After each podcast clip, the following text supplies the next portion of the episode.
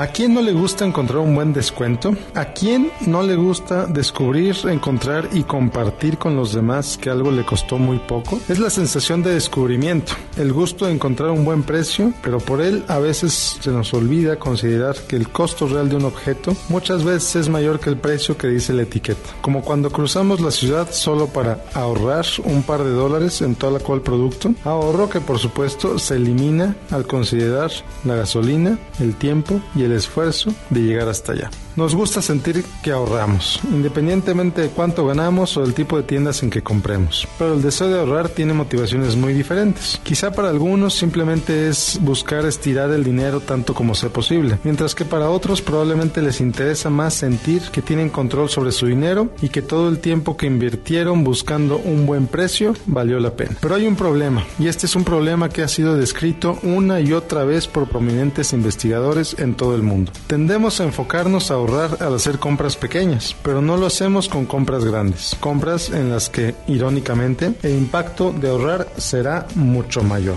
Por ejemplo, te alegras mucho cuando pagas 40 dólares en lugar de pagar 50 por un pantalón, pero cuando compraste tu auto no tuviste problema con que el pago mensual fuera 10 dólares más de lo que habías pensado. ¿Dónde está el problema? Evidentemente en que 10 dólares por 48 pagos son casi 500 dólares, sin contar el interés, o el costo total de tu hipoteca. ¿A cuántos bancos les preguntaste cuántos bancos comparaste hasta que contrataste el crédito que te iba a costar menos? ¿O qué tal del costo total de tus inversiones? ¿Sabes cuánto estás pagando por ellas y cuánto vas a pagar a lo largo de tu vida? Por eso digo que ahorramos centavos y nos olvidamos de los pesos. Y eso es algo que nos cuesta mucho, muchísimo dinero. ¿Cómo podemos evitarlo? En primer lugar, poniendo más atención al comprar. Pero no solo eso, sino siendo más conscientes al hacer compras más grandes. Pero sobre todo, y esto aplica especialmente a los hombres, no sé por qué, quitándonos la pena y haciendo a un lado el ego y preguntar.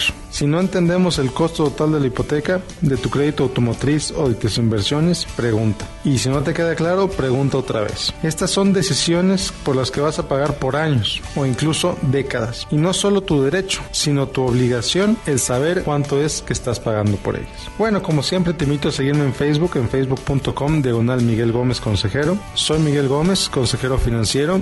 Noticias MBS.